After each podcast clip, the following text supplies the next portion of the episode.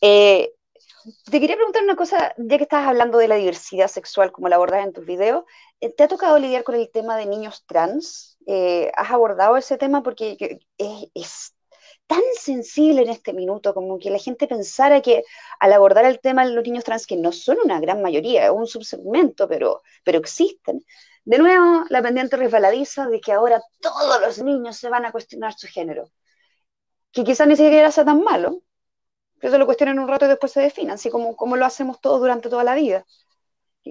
¿Has lidiado con ese tema la última cápsula que hice, que está ahí en el canal de YouTube de El Doctor Misterio, es sobre infancias trans.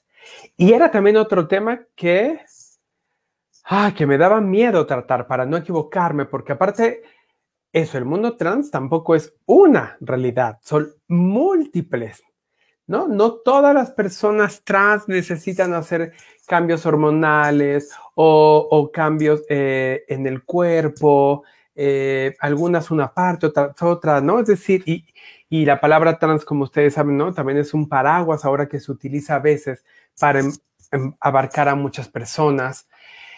Eh, y lo traté, mm, voy a hacer antes primero el comercial, porque si no, luego se me olvida, pero Acabamos de escribir un libro que se llama Familias Diversas.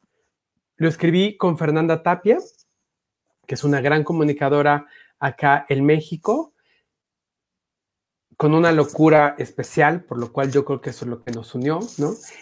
Y con Trino, un gran eh, caricaturista muy reconocido también en México. Y nos juntó una editora y ya teníamos esta obra de teatro de familias diversas se llama Familias Monstruosas, y nos juntó para hacer el libro. Y cuando, cuando estaba yo con Fernanda trabajando, ah, eh, dijimos, nos encantan los monstruos primero, ¿no? La historia de los monstruos, y entonces de ahí fuimos diciendo, ah, pues los papás, la familia homoparental son dos vampiros, los abuelitos son dos momias, la madre soltera es la llorona, y en los juegos de palabras dijimos, y Frankenstein es Frankenstein. Y es Frankenstein porque construye su cuerpo y porque entonces va a hacer modificaciones, ¿no? Llevamos la metáfora. En el libro hicimos un tratamiento mucho más poético, porque no queríamos que fuera una cosa cargada de o de discurso o de explicación más técnica. Pero en la cápsula sí lo hago más, ¿no? Otra vez son como las dos formas, eh, una más poética y una más más concreta.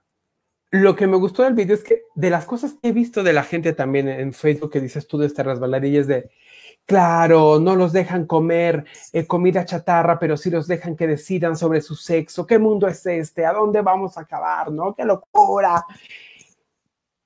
Y lo que creo es que lo que pasa es que el mundo trans viene a derrumbar también, ¿no? Como el feminismo, pero el mundo trans viene a derrumbar todas las estructuras que teníamos ya decir, eso que tú creías que era inamovible, que es el sexo, fíjate que es una construcción más.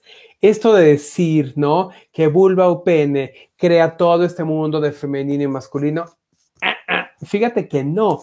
Y no solo eso, fíjate que no solo se cambia un genital por el otro, puede que no, ¿no? Puede que hay niños eh, con vulva, hay niñas con pene, y ahí es donde no la gente dice, que a mí me encanta porque digo ahí, y esta es una, em, un dicho tal vez viejo, pero donde explota la tacha, ¿no? Donde dicen, ¿qué? ¿No? Y lo que creo es que la gente dice, ¿y entonces de qué me agarro? Como tú bien dices, ¿no? Si todos se van a cuestionar, pues nada, te van a cuestionar y listo. Y es una pregunta más y algunos lo harán, otros no y seguirán. Acaba de salir apenas la, cápsula y vamos viendo cómo va, porque también, em, pues eso, como mi material es muy específico, tampoco es un material que se vuelva masivo, desgraciadamente, ¿no? Porque hay gente que dirá, no, yo mejor, mira, Peppa Pig, este, ¿no?